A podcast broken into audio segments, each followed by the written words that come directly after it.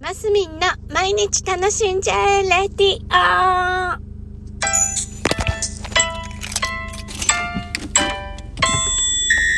おはようございます。2023年4月4日、えー、何曜日だ？水曜日、マスミンです。はい、今日は今お出かけですよ。ポチッと押してから進んでますよ。はい、えー、っとですね、あ、そう、坂本龍一さんね、昨日お話しする内容だったような気もしますけども、ねえ、若いですよね、71歳って。まだ全然若いっていう感じですが、近年は、なんか、ね、病気が続いてたご様子で、闘病されてたようなので、なんかね、なんか本当に命って儚いなって改めて思っ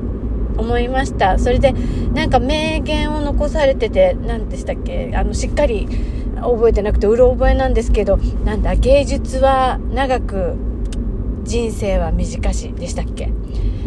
なんか、ああ、そういう思いも込めて音楽を作ってらっしゃったんだな、なんていうのをね、改めてあのその言葉を聞いて感じたんです。それでやっぱりもうねすっごい素晴らしいもうな本当に天才な音楽音楽？音楽って合ってます合ってますよね。あの私初めて聞いたのはえっ、ー、とね小学校3年生ぐらい YMO さんですね。タラ、ん？タララララ、タチャチャチャチャチャチャですね。あれが、兄が、買ったアルバムが、あ、小学校2年生ぐらいかな。アルバムを買ってきて、あの、LP ですよ、当時の。なんかその奇抜なジャケ写に、ちょっとなんだこりゃみたいな子供ながらに思って、で、その音楽を聴いた時には、うわー、なんかシンセサイザーのね、なんか、洗練された音楽だったじゃないですか。なんかほんとコンピューター音って言うんですか？なんか結構すっごい衝撃的で、なんかアイドル音楽にどっぷり使っていた私も、でさえ、なんか、うわ、すごって思ったんですよね。思い出してましたよ。その後のね、もう本当に名曲がどんどんありますけども、世界の坂本龍一さんですよ。ねえ、なんか本当にショックですけど、なんかその芸術は長く命は短しみたいな、その言葉をなんか改めて私なんか噛み締めてるんです、結構。で、あのー、私 よくね、150歳ぐらいまで生きたいってよく言いますよ。言いますけど、でも明日死ぬかもしれないって、あの、二刀流なんです。明日死ぬかもしれないって、とも思って生きてるんです。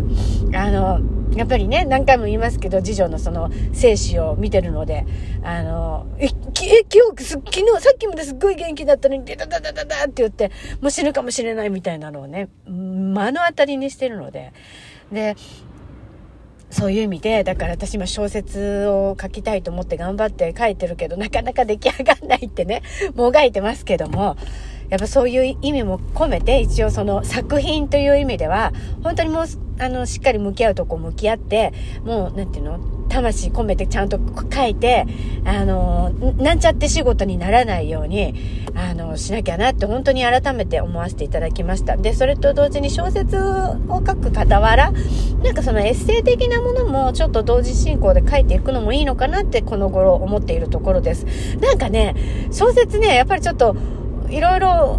ね、何？その気象転結とか考えて書いてるとね、なんかさ、ちょっとさ、なんか、うーん、みたいな、煮詰まっちゃうんですよ、私。もともと才能がないからね。才、才能がないだろうから。で、エッセイってなんか思いを書くだけでいいんでしょ？これ、この感覚が正しいのかよ、よくわかんないけど、そういう感じでいいんだったら、なんかほら、今こうやって喋ってるのを、なんか文字起こしするようにして、あのー、あるじゃない？今そういうのができるでしょ？で、そういう感じで、エッセイみたいな感じのまとめ、おな、なにちょっと分野をまとめてね、あの、しゃ、あの、まとめてエッセイ的なものもまとめておこうってね、ちょっと思ってみたりしたんです。なんて言うんですか？その、えっ、ー、と、芸術は残るみたいな。芸術ではないけど、ないけども、なんつうの、も、ものは残っていくっていう意味でね。ねあのそういう命はやっぱ短いのよ。私今もう50もうちょっとで51歳になっちゃうから。いやーほんとほんと。もう50年も生きちゃったんだみたいな感じですからね。あのそう。もうあっという間にいや頑張ろう。って改めて思いました。本当あの心よりご冥福をお祈りいたします。ねえ本当偉大な方がこの次々どんどんっていう感じなんですよね私の感覚だと。次々なんか世代が変わっていくんだなっていうのをねこの頃つくづく感じているところなのであの生かされてることに感謝して、えー、いろんなことにねチャレンジしたりしていきたいと思います。今日も皆さん楽しんでマスミンでした。